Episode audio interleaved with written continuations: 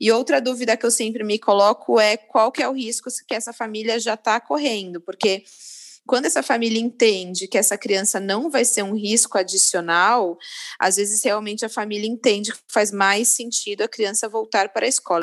Então a gente tem que pensar que existem várias pessoas que dependem das creches e dependem da escola para os cuidados básicos dos seus filhos. A gente não vai ter vacina nessa primeira fase para as crianças, isso eu já posso falar com segurança. Eu respondi isso em uma, uma das entrevistas que eu fiz, me perguntou, né, o que, o que falar para as pessoas que têm medo, receio dessa volta. Eu falaria para tentarem se amparar de informação de qualidade, porque eu acho que a falta de informação é, é o, o principal fator do medo. Olá, eu sou o Quito Vívolo, essa é a minha, sua, nossa faxina mental da semana. Estamos aqui para o penúltimo programa do ano e comigo aqui mais uma vez minha irmãzinha Fê Vívolo. Fê, tudo bem com você? Tudo ótimo, Quito, graças a Deus. Não dá nem para acreditar que esse ano está chegando ao fim, né? Que loucura isso. Não, realmente sem chance de acreditar que o ano está chegando no final, um ano que parece que mal começou em alguns momentos, por outro lado, às vezes parece que foi eterno. Exatamente. A gente vai falar um pouco sobre isso, a gente vai falar um tanto também sobre 2021. Nosso podcast de hoje tem uma convidada especial para falar sobre a ciência pela abertura das escolas. Uma das principais medidas tomadas com a pandemia de Covid-19 em março de 2020 foi o fechamento das escolas em todo o mundo, deixando 2 bilhões de crianças sem ensino presencial. Isso se baseou na experiência da pandemia da gripe H1N1, onde crianças e idosos eram os principais grupos de risco. Após alguns meses, observou-se que as crianças adoecem pouco, quase não desenvolvem formas graves e transmitem pouco.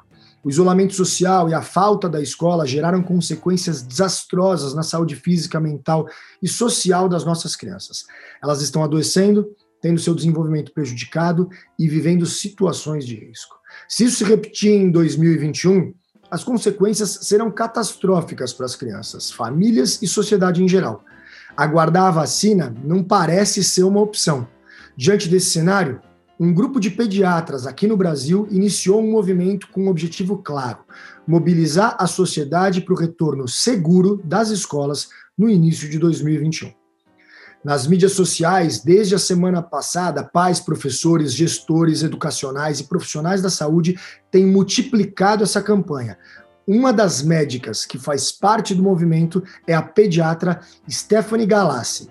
Hoje, Conversaremos com ela como surgiu o movimento e quais os dados científicos que estão sendo levados em consideração para essa mobilização desse grupo de profissionais. Oi, Stephanie, tudo bem? Oi, Kito, bom dia, tudo bem? Obrigada pelo convite. É muito importante conversar sobre esse tema. Agradeço a confiança. Eu que agradeço. Stephanie, muitas pessoas têm visto posts compartilhados pelo Dr. Paulo Teles, vídeo com o Dr. Daniel Becker, o Dr. Rubens Cati nas redes sociais. É, ao todo, quantos profissionais pediatras estão envolvidos e como que começou essa mobilização de vocês pediatras em cima desse tema? Então, na verdade, a gente tem várias redes diferentes que estão se mobilizando pela abertura das escolas. E eu vou falar da nossa em especial, que é a Ciência pela Abertura das Escolas. É, nós somos um grupo de pediatras, é, a maioria em São Paulo, mas a gente tem pediatras que atuam em todo o Brasil.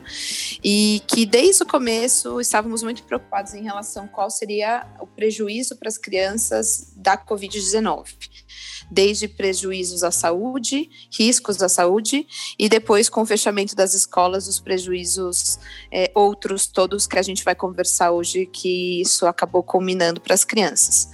Então, a gente estava naquela sensação que precisamos fazer alguma coisa, sabe? Precisamos fazer alguma coisa, precisamos ajudar de alguma forma.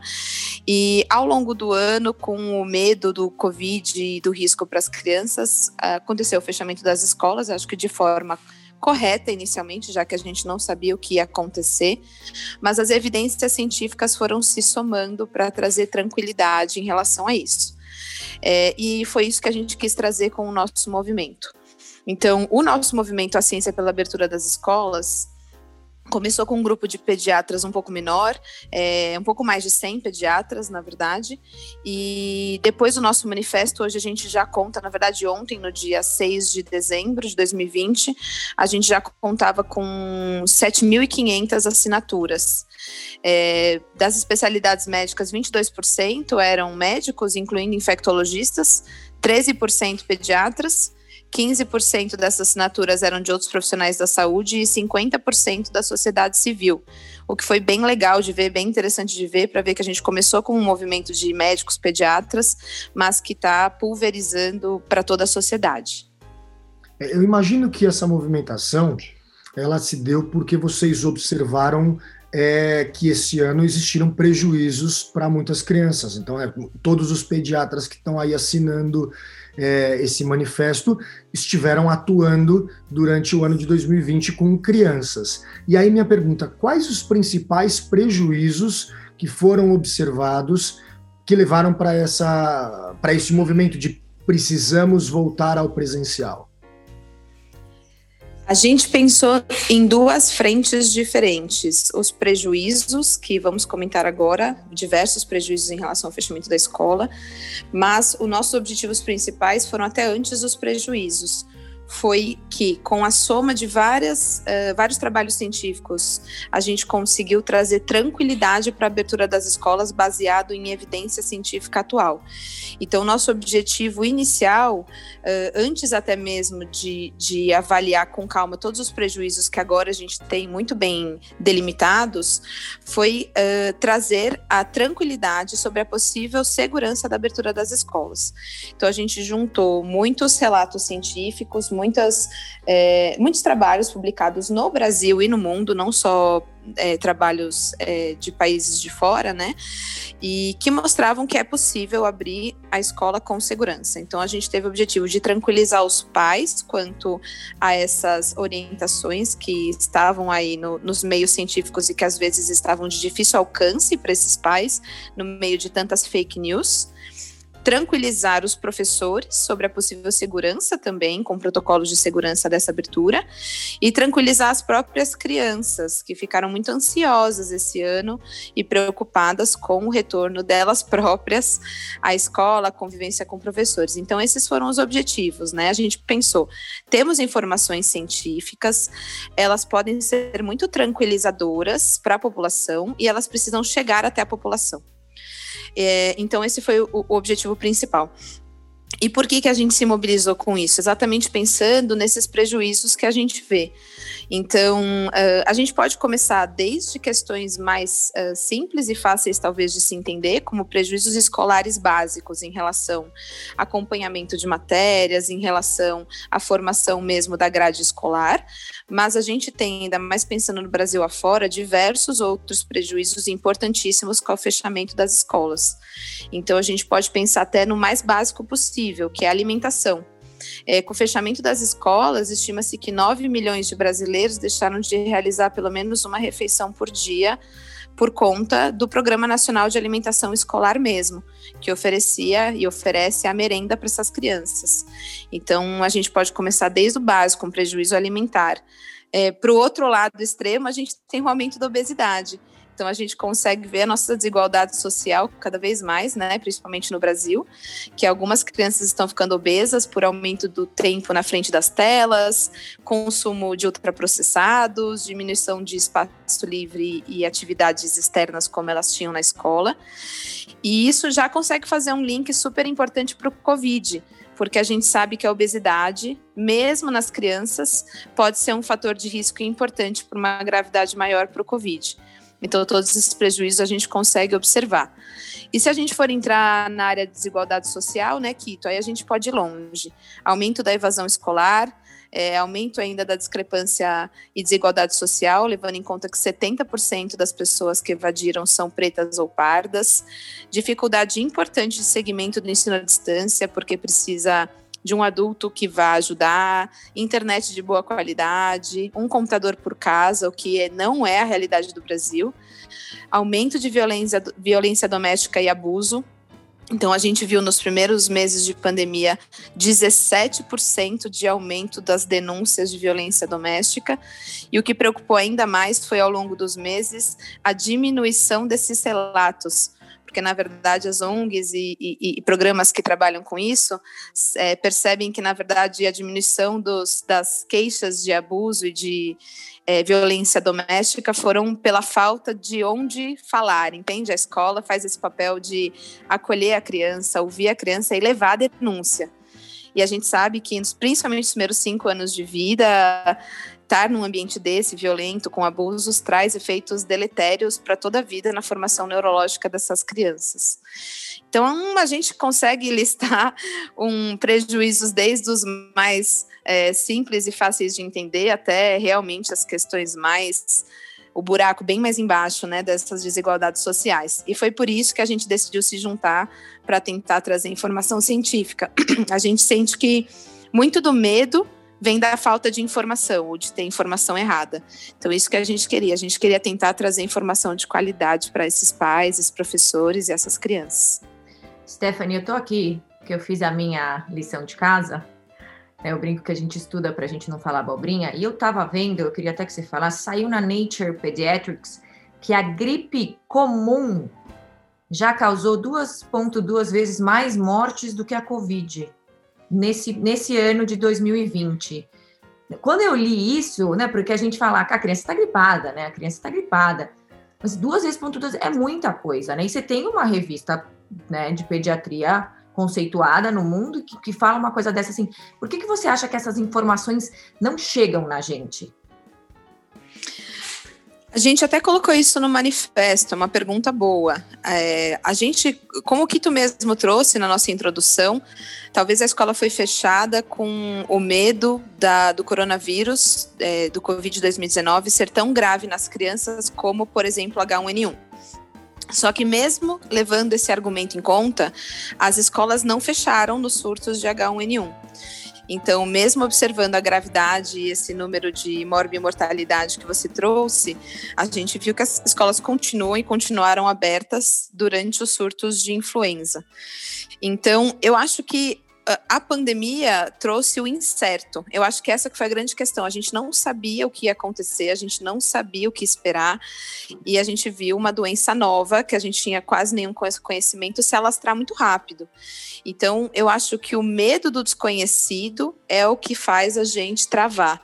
E é por isso que a gente pensou, as informações falsas, elas, as fake news, como a gente fala, elas correm muito rápido, né? Pelo WhatsApp, pelas mídias. E às vezes fica difícil das pessoas acessarem informações científicas de qualidade. Esse que foi um dos nossos objetivos, ainda mais vendo que, poxa, a gente teve muito medo no começo, a gente não sabia como esse vírus ia se comportar. Mas veja bem, agora a gente já tem meses e meses de trabalhos científicos. A gente continua vendo baixa morbimortalidade, a gente continua vendo que as crianças não são um grupo de risco, a gente continua vendo que é, pode ser seguro voltar à escola. E foi aí que a gente pensou em trazer todas essas informações. Stephanie, é, eu acho que é exatamente em cima disso minha próxima pergunta. Quais são os estudos que, que orientaram vocês nessa mobilização de volta da escola? Porque eu acho que algumas pessoas, principalmente as pessoas que são contra o, tudo que nós estamos falando agora, estão elaborando argumentos na cabeça do tipo, ah, mas a criança não, não, não, morre, mas ela é vetor, ela contamina, ela. Então, assim, eu imagino que vocês devem ter pensado em todos esses aspectos para orientar escolas públicas, privadas, famílias com relação ao retorno. Quais foram as principais informações, não obrigatoriamente os estudos, mas quais as principais informações que vocês trazem para tranquilizar as pessoas no sentido de dizer, olha, é melhor voltar à escola? Nós temos vários estudos em vários países, incluindo experiências brasileiras, que continuaram mostrando alguns dados tranquilizadores em relação às crianças.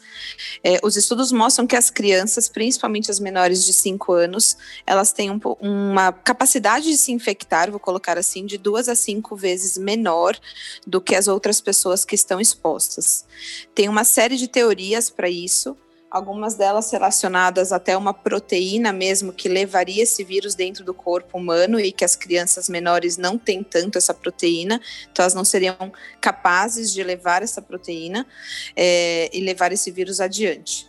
É, além disso, a gravidade continuou muito baixa. Então, a gente vê uma gravidade e letalidade de zero a 0,3%, mesmo falando daquelas síndromes inflamatórias que muita gente ouviu falar, ela ainda é muito rara, tem tratamento e os tratamentos já foram bem estipulados, com reversão completa na maior parte dos casos dessas, dessas questões um pouco mais complicadas, né, que a gente ouve falar das crianças, e elas foram comprovadamente nesses estudos não foram consideradas os super spreaders, seriam super transmissores, né, numa tradução.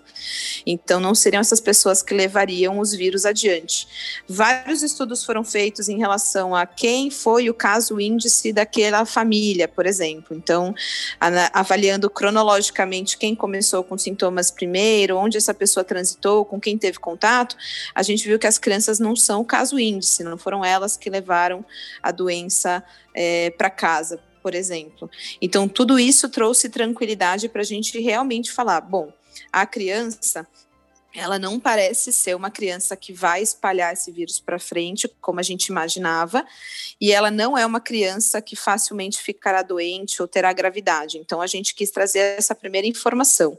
Eu acho que a gente precisa ir numa escada, né? Então, primeiro tem informação de qualidade, Segundo degrau, como usar essa informação e como disseminar para as pessoas. Terceiro degrau, como usar essa informação para a abertura das escolas, né? Então a gente tem várias frentes a seguir e a gente pode começar desde a informação de qualidade para depois realmente sentar é, e a gente está super aberto a ouvir os professores, os pais, os medos, as angústias, os receios, para daí com o que a gente tem de conhecimento teórico e científico ver como atuar, como levar isso para frente para a segurança de todo mundo. Legal. Uma das coisas que, de novo, o pessoal contrário ao movimento vai eventualmente falar é: olha, mas vocês estão trazendo eventualmente exemplos de países como Alemanha, Suécia, Coreia do Sul. Aqui é Brasil, Brasil nada funciona, Brasil a escola não tem nem água na torneira, né? Bom, em algumas escolas públicas. Vocês acreditam que o Brasil tem condição de se organizar para uma volta às aulas, principalmente quando a gente for falar de escola pública, como, como, como encarar um argumento desse, onde a gente sabe que realmente a capacidade de organização, de mobilização do Brasil não é tão grande quanto uma Coreia do Sul, quanto uma Alemanha, e, e, e que resposta a gente poderia dar para alguém que está mais pessimista do que otimista nessa linha? Eu acho que a gente tem algumas experiências no próprio Brasil que nos tranquilizaram em relação a possíveis aberturas. Tudo bem que foram com crianças mais velhas, né? Mas em Santa Catarina, em Manaus, a gente teve a abertura das escolas e isso não aumentou é, a contaminação das pessoas que tinham contato com essas crianças. Então, a gente já tem estudos é, e dados de Santa Catarina e de Manaus, por exemplo, né? O que é importante porque são estados, é, cidades e estados que abriram muito longe um do outro, né? Para a gente não pensar que o sul do país tem uma condição melhor, enfim. Então a gente tem alguns estudos já, algumas experiências no próprio Brasil que mostram que isso pode ser seguro. É, eu concordo que muitos países na Europa têm um protocolo talvez um pouco mais rígido mas não seria nem o protocolo, acho que eu vou até corrigir. Acho que incentivo público, né? Tem uma, um incentivo público maior do que talvez o Brasil tenha. Mas se a gente for parar para pensar, os protocolos de segurança se baseiam em coisas muito básicas, que é realmente por exemplo, isso que que você falou, é pia para lavar as mãos, né? Então, sabonete, papel toalha, máscara, distanciamento, um protocolo que pode ser seguido pelas escolas é, e, e, álcool em gel em dispensers. Então, não parece ser nada de outro mundo. Isso é fácil de se alcançar? Não sei te dizer. Eu acho que a gente tem muito como lutar por isso, essa sensação que eu tenho como sociedade, como médicos, a gente tem que lutar para que o, o, tanto a escola particular como a escola pública tenha condições básicas que parecem ser muito básicas mesmo, como eu comentei, para que possam abrir. Então, assim, A gente não quer que nenhuma escola volte a abrir sem segurança mínima, não é esse o objetivo. O objetivo é que a gente lute juntamente com esses professores, com essas famílias, com essas escolas, para que a gente consiga protocolos de segurança é, mínimos, né? Para que isso seja seguro para volta às escolas. É, o que a gente tem que pensar em paralelo também é onde que esses professores, essas crianças é, estão trabalhando, atuando, dando aulas, enfim. O que eu quero dizer com isso? Muitas dessas crianças estão em ensino à distância sob os cuidados de outras pessoas.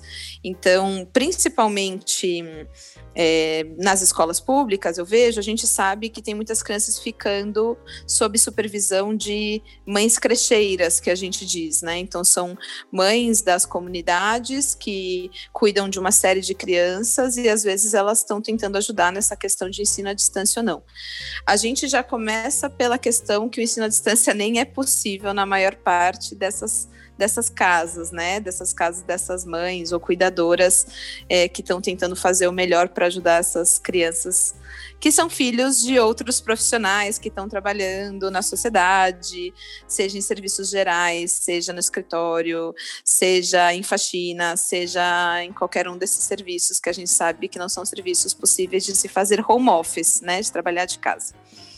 Então, é, qual é o protocolo de segurança que está sendo seguido nesses lugares, né? Nenhum.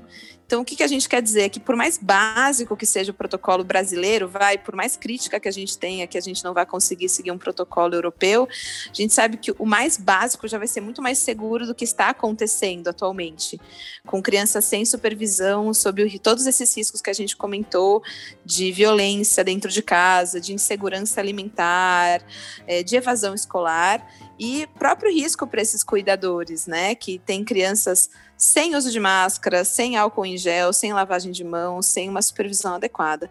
A gente realmente acredita que o protocolo é possível de ser instituído e a gente tem que cobrar do poder público o mínimo, o mínimo de condição para essa escola voltar, para todos estarem em segurança, crianças e professores e merendeiras e profissionais administrativos da escola. A gente tem que pensar em todo mundo quando a gente fala em abertura escolar, não apenas nas crianças.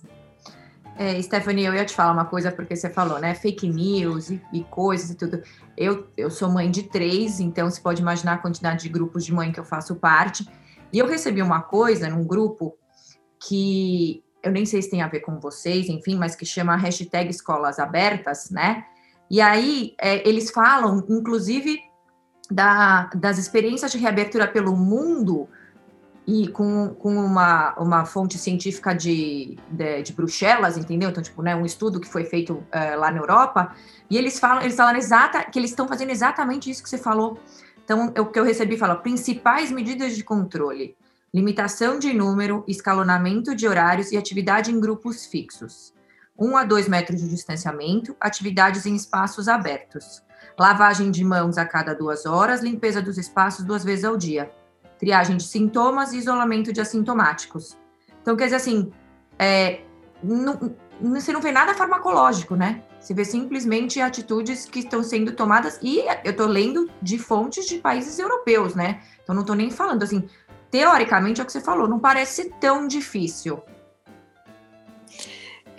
Nós já temos protocolos até do, do, protocolos públicos do Brasil em relação à abertura de escola e realmente o maior enfoque é tudo isso que você acabou de comentar, que é distanciamento, higiene de mãos, uso de máscara, tentar limitar é, o contato de uma sala com a outra, né? Então, os protocolos falam das bolhas, né? Tentar ter as bolhas para você ter maior controle entre as crianças.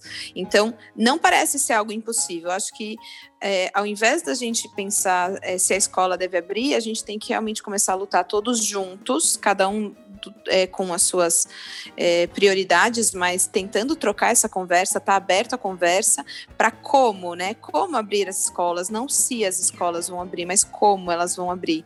E um dessas, uma dessas lutas é por protocolos de segurança que não, não parecem ser tão difíceis a se seguir. É, as escolas abertas é um outro movimento é, que começou até com mães é, e com relatos de mães que tanto de escolas é, públicas como é, privadas, eu acho que até começou com mães de escolas privadas, pela abertura das escolas. Então, a gente vê que várias pessoas da sociedade estão preocupadas e na luta por essa abertura. É, a gente tem a preocupação dos professores, a gente está buscando ativamente os professores para ouvir os receios, as angústias e como a gente consegue lutar com eles por melhores condições nas escolas deles para que tenha um mínimo de segurança realmente para que eles consigam trabalhar.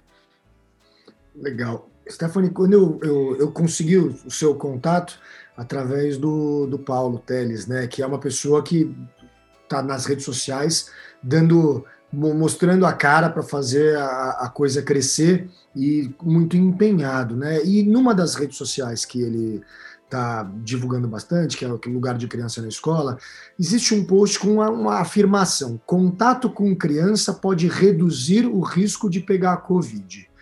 Você consegue me explicar qual é o contexto dessa frase? Assim, por que que está se divulgando que contato com criança pode reduzir o seu risco de pegar? O lugar na criança, o lugar da criança na escola é uma campanha bem legal que é do Daniel Becker, né, um dos, dos fundadores. O Daniel Becker é um pediatra incrível que atua no Rio de Janeiro, mas que também está nessa luta pela abertura das escolas, trazendo bastante informação de qualidade também. É, o que, que essa informação, contato com outras crianças pode reduzir o risco de pegar Covid? Teve um trabalho Uh, que foi publicado uh, na Escócia com mais de 300 mil adultos que moravam com crianças. É, e foi avaliado qual foi, entre as, as famílias que moravam com crianças e as famílias que não moravam com crianças, desses profissionais de saúde, qual foi a taxa de infecção, gravidade e internação. E a gente viu que quem tinha criança em casa teve uma taxa de internação ou de infecção muito menor do que quem não tinha criança em casa. Isso ainda é um trabalho, tem uma série de trabalhos que podem ser feitos para confirmar essa teoria. Então a gente tem que tomar cuidado, mas a, o que a gente imagina é que ter contato com outras crianças te traz contato com outros vírus respiratórios e no caso outros coronavírus, porque a gente sabe do coronavírus modelo 2019, eu brinco. a gente tem os modelos antigos, né? Então, a gente sempre teve coronavírus. E esses outros tipos de coronavírus que têm contato principalmente com as crianças na, nos primeiros anos de vida, eles parecem gerar uma proteção, eh, uma imunidade cruzada para o Covid-19. É quase como você não tem o, o, carro novo, mas você consegue se virar com o carro velho, sabe? Uhum. Então, seu sistema imunológico tem contato com coronavírus através outros coronavírus, tá? Não o COVID-19, ao longo dessa exposição com as crianças e o seu sistema imunológico já está um pouco mais preparado para lidar com a COVID-19. Essa é a teoria, tá? É, outra coisa que a gente pode, que esse estudo não fala, mas que a gente pode extrapolar e pensar de vários estudos é que as crianças, como a gente comentou, elas têm menos sintoma e elas se infectam menos. Então tem vários estudos que mostram, como a gente falou, que as crianças se infectam duas a cinco vezes menos, são, na maior parte das vezes, assintomáticas, isso significa sem sintomas, ou tem sintomas muito leves. A partir do momento que a criança é assintomática ou tem sintomas muito leves, ela não é uma potencial transmissora, porque quanto mais sintomas essa pessoa tem, normalmente mais vírus está circulando na pessoa, então maior probabilidade que ela transmita esse vírus, né? Então, se a gente parar para pensar, ter contato perto de outras crianças é estar em um meio também menos de menos vírus circulando circulando do que ter contato entre os adultos. Então, o que a gente está percebendo agora nesse aumento de casos, agora em dezembro de 2020 e final de novembro, é que realmente a maior parte desses casos está sendo nos adultos jovens e que não está vindo da escola.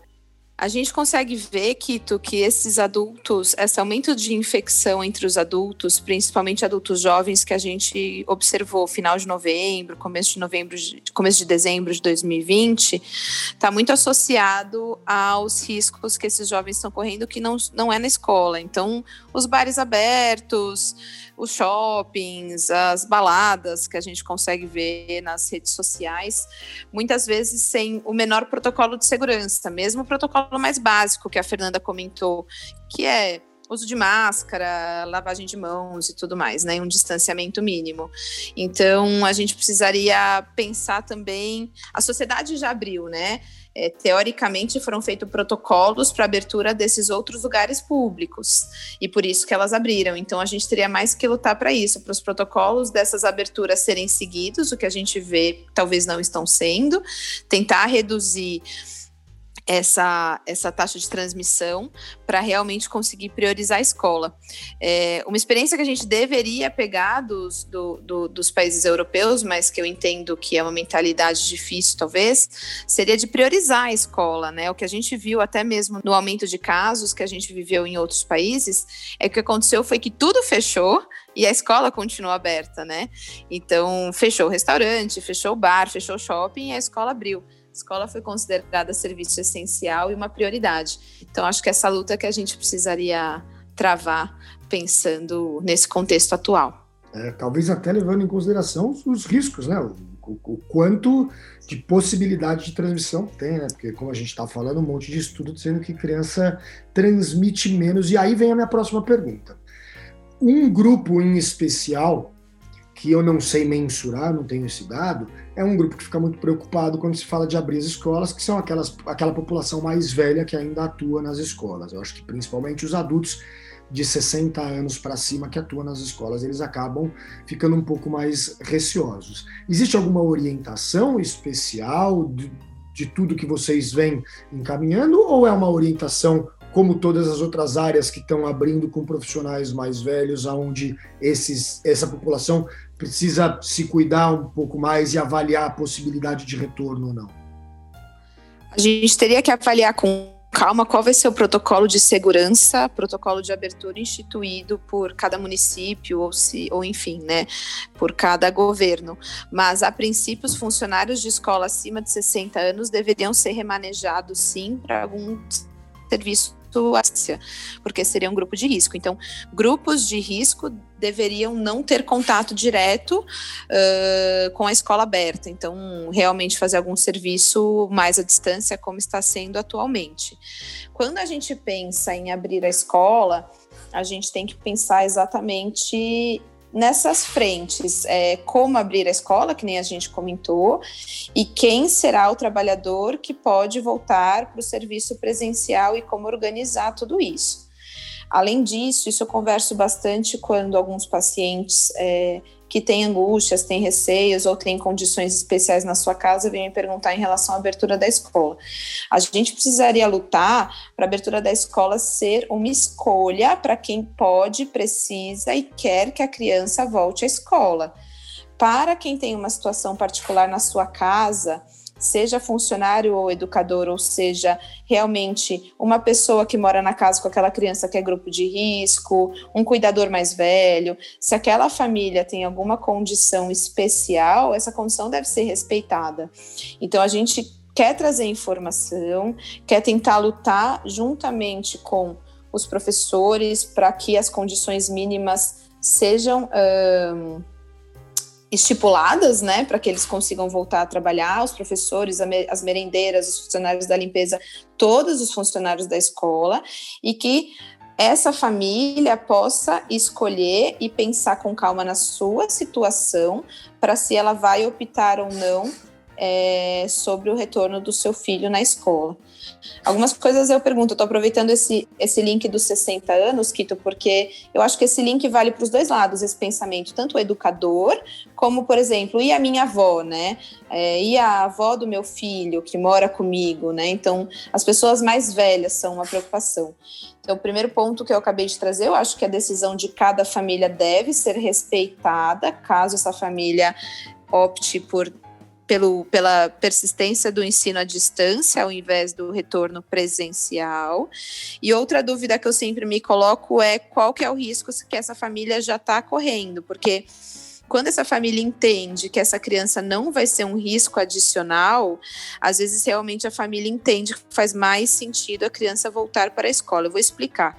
Essa criança não é um potencial espalhador do vírus. Essa criança não tem maior gravidade, não tem tantos sintomas. Essa família que já mora com o idoso, muitas vezes o idoso está nos ambientes externos circulando, trabalhando ou fazendo atividades de lazer.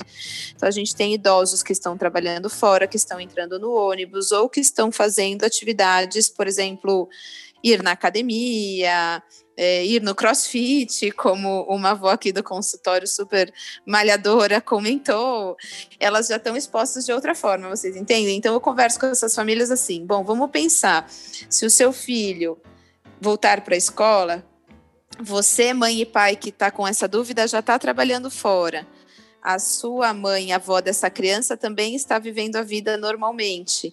Então, não vejo como essa criança vai trazer um risco adicional. Vocês entendem? Vocês não estão em quarentena, não conseguem ficar isolados. Então, acho que a situação acima de 60 anos, os idosos, a gente vai ter que individualizar. O protocolo de abertura da escola não deveria contemplar essas pessoas de risco para o serviço presencial na escola. E para a decisão de cada família, a gente teria que individualizar e pesar essa relação de custo-benefício. Como a gente sempre pesou, né? Acho que a gente sempre pesou uma relação de custo-benefício quando a gente pensou em escola, em relação a riscos de adoecimento por outras doenças próprias da infância, por gripe, por diarreia, entre outras coisas. Então a gente vai ter que pesar e individualizar. Sabe, Stephanie, que você falando isso me lembrou um papo que eu tive com um amigo meu que é professor, que eu virei para ele e falei, cara, isso era agosto ainda, eu acho. Eu virei para ele e falei, cara, sabe o que está acontecendo? Tá, tá todo mundo defendendo o seu mas a criança não consegue se de defender os seus interesses. Então as pessoas estão querendo que o bar abra porque eu preciso ter um momento de lazer porque eu estou fechado desde março. Não, eu preciso fazer atividade física e aí a pessoa vai atrás de um estudo que comprova que a atividade física, e é verdade, né, reduz a chance de você ter um super é, espalhamento do, do, do, do, Covid no seu corpo. Então as pessoas vão atrás das justificativas para que elas possam sair de casa. Mas faltou perguntar para as crianças o que elas querem. Faltou perguntar para as crianças é, o que, que, se elas estavam bem, se elas estavam felizes, se elas queriam sair e e isso eu acho que é uma das coisas que me pega. Como eu trabalho com criança a minha vida inteira, né? É isso que eu faço da minha vida. Eu, as crianças tristes, sem poder se manifestar, ninguém perguntando para elas, e aí, né, você, o que, que você quer? Elas sofrendo em silêncio muitas vezes, sendo completamente bombardeadas por eletrônico e por um lazer passivo, individual, não é, com muito pouco estímulo de convivência. E aí você criança com um olhar triste, né? Eu não posso, Sim. eu não sou profissional para dizer que aquela criança que eu vi, ou que eu tive contato, estava em depressão, mas feliz ela não estava. Algumas uhum. crianças uhum. que eu pude ver, e aí quando a gente abriu aqui o NR para as crianças virem e poder correr na grama e ver uma outra, era muito engraçado. Uma criança viu uma outra criança, parecia que ela estava chegando vendo um alien porque ela estava há meses sem ver uma outra criança, com aquele medo de chegar perto, né? E, e, e completamente amedrontada de, de viver, de, de, de, se relacionar. Então, realmente, quando a gente fala, não, a Europa tratou a escola como prioridade, e aqui no Brasil a gente tá, tratou tudo como prioridade, menos a escola, porque eu acho que quase nada, quase nada ficou fechado. A escola ficou. Isso realmente. E aí vai para minha, para minha uma das minhas últimas perguntas aqui para a gente chegar perto do final do podcast, que eu sei que você tem consulta daqui a pouco. Eu não quero te atrapalhar, mas é, a, quando a gente fala escola, a gente está falando de criança de dois anos que está indo para o infantil, né, para acolhimento e pré-alfabetização. A gente está falando do ensino fundamental 1, a gente tem o ensino fundamental 2 e a gente vai para o ensino médio, aonde são jovens adultos, praticamente, de 16, 17 até 18 anos de idade, que estão na escola. Quando a gente fala da abertura das escolas, a gente consegue colocar todo mundo no mesmo balaio? Como que vocês encaram essa diferença de faixa etária? Rito, você me dá a oportunidade de falar algo muito importante quando você me pergunta se a gente coloca todo mundo no mesmo balaio. E antes de falar da idade, eu preciso falar em relação às desigualdades sociais. A gente não pode deixar de falar isso.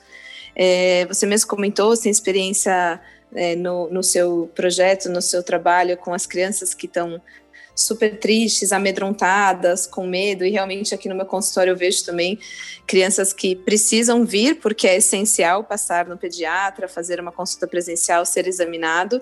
Crianças que sempre chegaram felizes, brincando, abraçando, chegam com medo, sabe? Chegam amedrontadas, não querem encostar em nada, e isso realmente foi algo que a pandemia trouxe um impacto importante emocional que você mesmo trouxe e notou.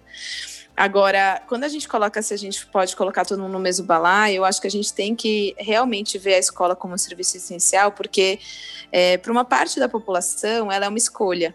Para uma parte da população a gente pode pensar: será que eu devo colocar meu filho na escola? Será com que idade eu devo colocar?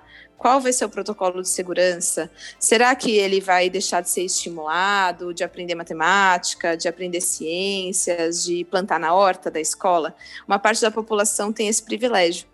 Outra parte da população nunca pôde se perguntar se pode colocar na escola, se deve, com, que, com quantos anos vai colocar.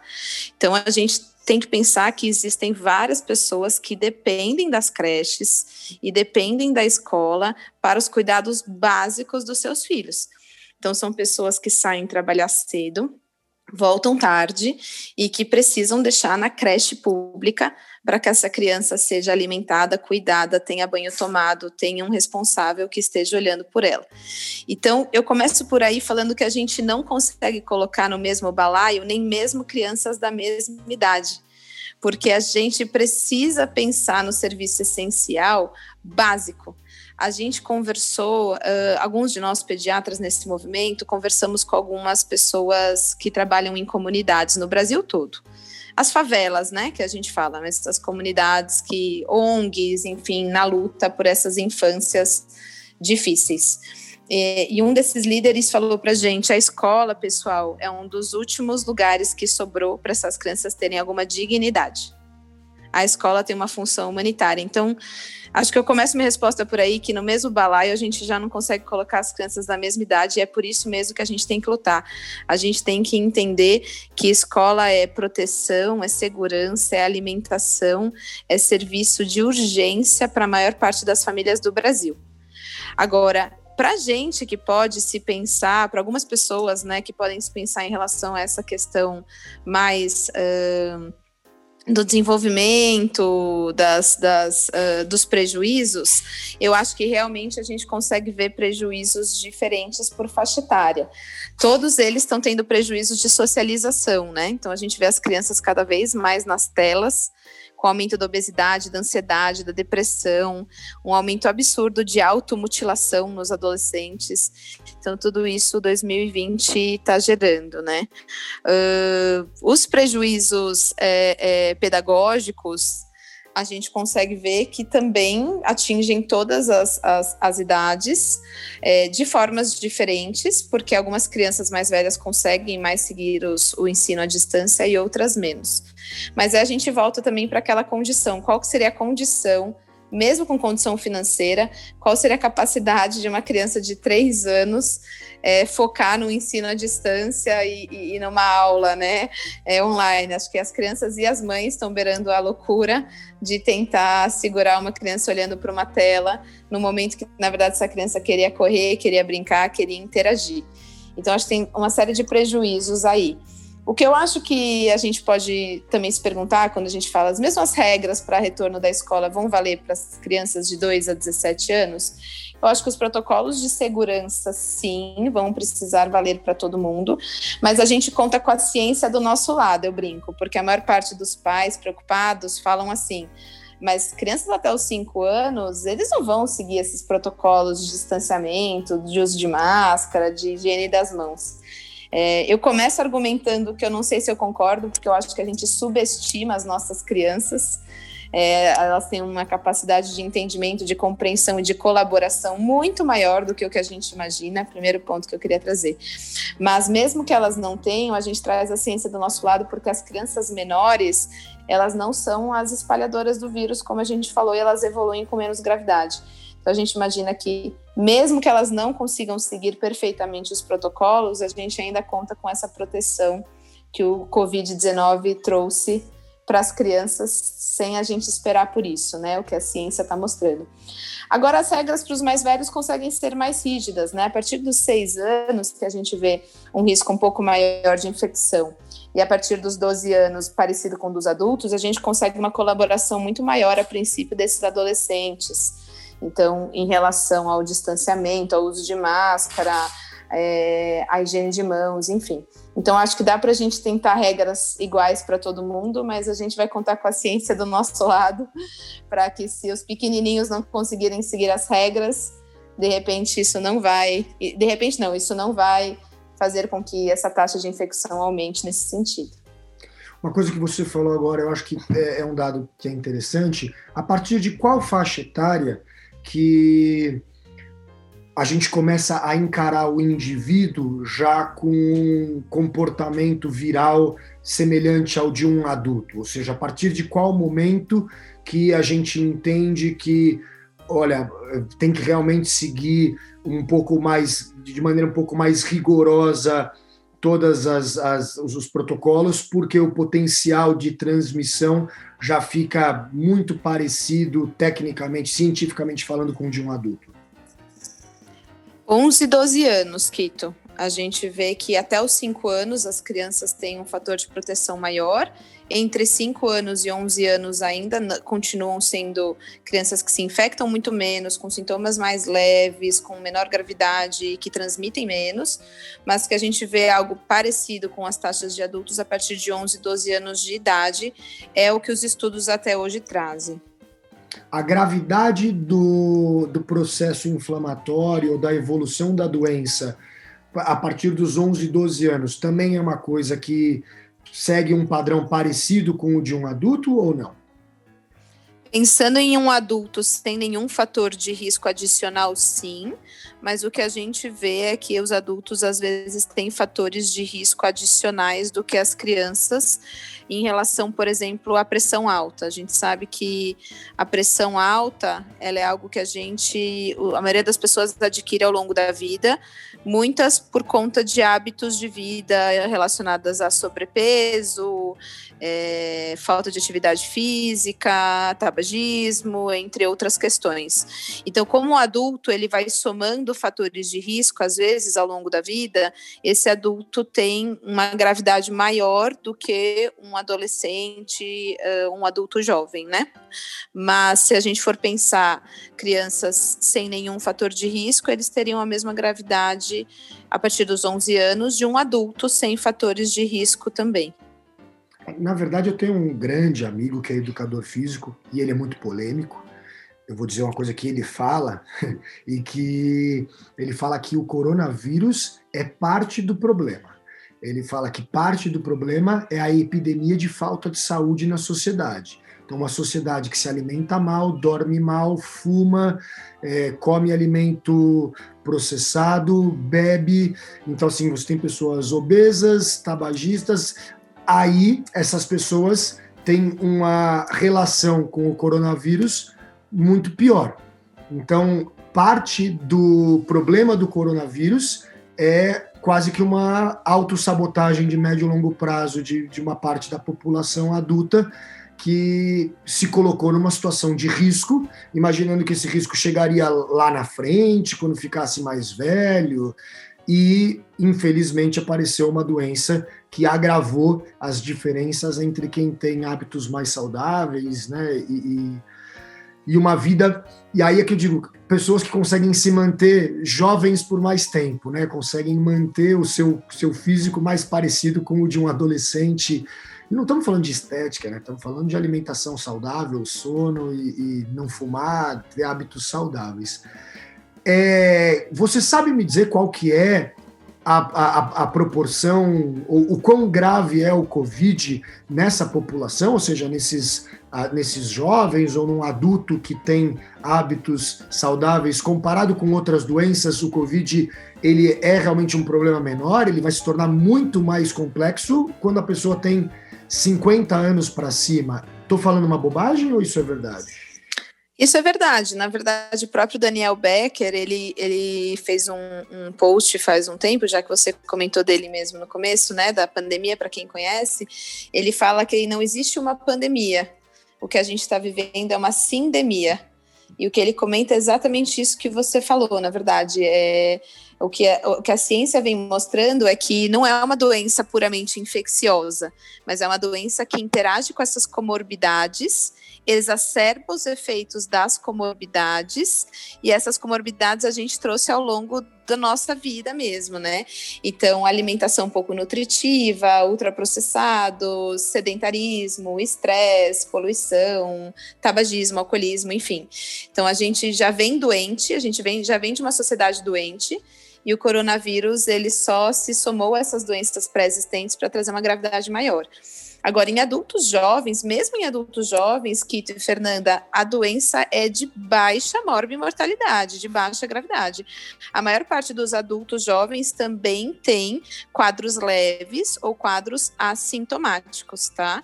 É que a probabilidade desse quadro leve ser mais infeccioso, digamos, né? Infectar mais pessoas, vamos fazer assim, transmitir mais do que nas crianças, isso existe. Então, o adulto transmite mais.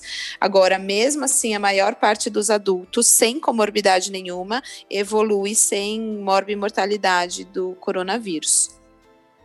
Stephanie, eu acho que eu estou 100% satisfeito com a nossa entrevista. Melhor só se você falasse, Quito, vou te contar uma coisa, vai ter vacina para todo mundo agora, né, para todos os adultos, pelo menos, porque a gente sabe que as crianças... Isso é uma outra coisa, né? Você acha que criança vai ser vai, vacinado? Você, você imagina que a gente vai ter vacina para criança? Ou você acha que a questão maior do Covid vai se resolver com vacinação da população idosa e pessoas com comorbidade, e aí o Covid deve se instaurar como uma outra doença para se tomar cuidado, mas não tão grave? A gente não vai ter vacina nessa primeira fase para as crianças, isso eu já posso falar com segurança porque as vacinas não estão sendo testadas nas crianças. O que a gente tem de menor faixa etária seria a partir de 5 anos. Mesmo assim, essas vacinas não estão em fases avançadas de teste ainda. Então, elas, as crianças não serão as primeiras a serem vacinadas. E a gente não pode pensar em nenhum erro desse planejamento, já que a gente acabou de passar uma hora comentando como as crianças são. É, crianças que não evoluem com um grande mortalidade gravidade do quadro. Então, realmente, não faz sentido priorizar as crianças nesse início, faz sentido priorizar os grupos de risco. Então, acho que é por aí. É, se terá ou não terá vacina para as crianças e quando, isso eu ainda não sei te responder. Eu, Stephanie, imagino que sim, porque testes estão sendo realizados, então as fases mais avançadas de estudo estão convocando cada vez mais pessoas mais jovens, crianças inclusive. Então acredito que sim, em algum momento a gente vai ter vacina para as crianças também. Agora, quando isso será feito, eu não sei. E aí eu te falo, não sei nem quando o Brasil todo terá vacina, né? A gente tem uma grande questão de distribuição de vacina. O Programa Nacional de Imunizações é muito bom, mas questões políticas ou não, a gente tem uma dificuldade agora de entendimento de como vai funcionar essa distribuição de vacinas para o Brasil se será estadual, municipal, federal, né? Então eu acho que a gente não terá vacina para todo mundo, nem quando a vacina estiver disponível. Isso já pensando nos grupos de risco e na população adulta. Então, esperar a vacina para retomar atividades essenciais, como foi o nosso enfoque escola, não faz sentido, né? A gente tem que pensar em formas seguras para retomar apesar da vacina nesse momento, já que a vacina não é algo que a gente vai ter disponível nem para as crianças e nem para toda a população no primeiro momento. Stephanie, eu queria te fazer uma última, última uh, pergunta antes de encerrar, não é nada longo. É, a gente entendeu que as fake news são é, é uma coisa muito ruim.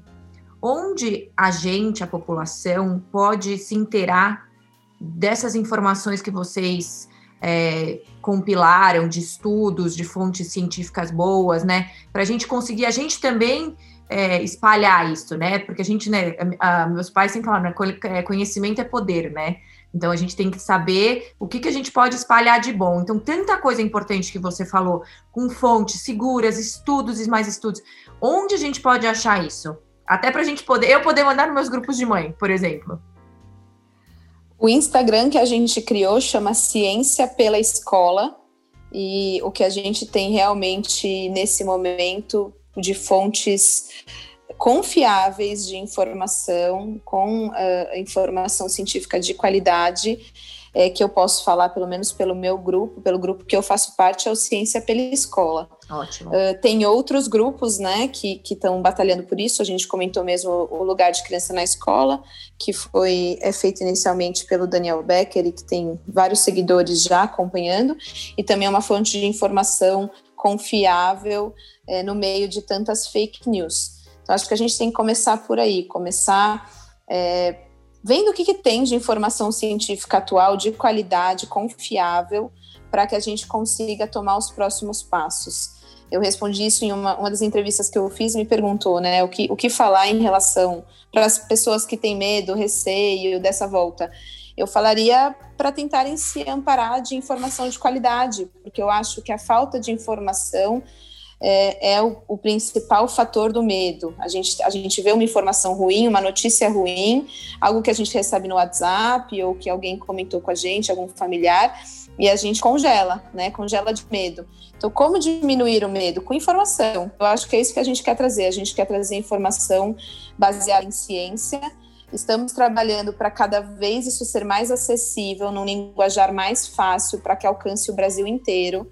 Então, é, entre nós estamos pensando em diversas formas de talvez isso ser divulgado para as comunidades, para outros professores, para outros pais, para outros trabalhadores da escola, é, para que eles também consigam se tranquilizar, até mesmo as pessoas que não têm acesso a um podcast, a um Instagram, a essas formas de redes e mídias sociais que a gente tem atualmente. Mas já posso divulgar com muita, muito orgulho Ciência pela Escola no Instagram, que dá para para se informar de muita coisa legal que está acontecendo nesses últimos tempos. Legal. Stephanie, eu só posso agradecer. Muito obrigado pela sua participação. É, a gente aqui no Faxina Mental tem alguns hubs sociais, um deles dentro da Heliópolis, né? O Reginaldo, que é o responsável pela Rádio Heliópolis, é um grande amigo, já deu entrevista para a gente aqui no Faxina Mental, foi um dos primeiros entrevistados com certeza vai receber esse podcast, com certeza vai colocar trechos desse podcast na Rádio Heliópolis, porque ele é um baita de um cara parceiro e, e, engajado, assim como outras pessoas que a gente tem parcerias no interior de São Paulo, que também trabalham com rede pública, muitos professores que frequentam o NR, que é o trabalho, que dão aula na rede particular e na rede pública. Então, assim, com certeza o seu tempo vai ser muito bem aproveitado, vão ser horas e horas de audição de tudo que você falou, porque a gente tem uma rede muito grande de pessoas em escolas que está ávida por aprender para poder tomar decisão para o ano que vem. Então, da minha parte, é isso. Queria agradecer é, é, essa oportunidade de ter falado isso. Quero agradecer que vocês vão divulgar essa esse podcast cheio de informações importantes para a população e dizer que a gente, eh, o movimento Ciência pela Escola, está aberto para ouvir as dúvidas, as angústias, os receios, as queixas, as reclamações uh, de todas as pessoas envolvidas nesse processo. Então, a gente quer lutar junto, a gente quer fazer uma somatória de, de lutas para que essa luta seja maior. Então, a gente está aberto a ouvir os professores, os trabalhadores, os pais, as crianças, os adolescentes. A gente quer tentar trazer informação e, e, e lutar junto mesmo, né? É, mesmo para as, as, os professores, por exemplo, ou os pais que têm algum receio ainda em relação a essa abertura, a gente quer ouvir. A gente quer ouvir qual o receio, como a gente pode ajudar, como a gente pode lutar com eles por condições para a abertura da escola que, ao nosso ver, é um serviço essencial para todas as classes sociais. Legal. Obrigado. Fê, considerações finais? Não, só queria agradecer, Stephanie. Dúvidas minhas já foram esclarecidas e você pode contar comigo, com o Kito, com a gente, com a nossa turma, que a gente vai ajudar com certeza a divulgar tudo. Legal, é isso. Obrigado para você que ouviu até agora. Espalhe, compartilhe. Esse assunto não tem a ver com a gente querer que muita gente escute um podcast. Esse assunto tem a ver com a gente querer que muita gente aprenda um pouco mais para que a gente tenha um 2021 melhor para as crianças. É de utilidade nacional. É. é, isso, eu sou Quito Vivo, essa foi a minha, a sua, a nossa faxina mental da semana. Muito obrigado pela audiência. Aguarda aí na próxima semana o último programa do ano. Valeu! E é isso, acabamos.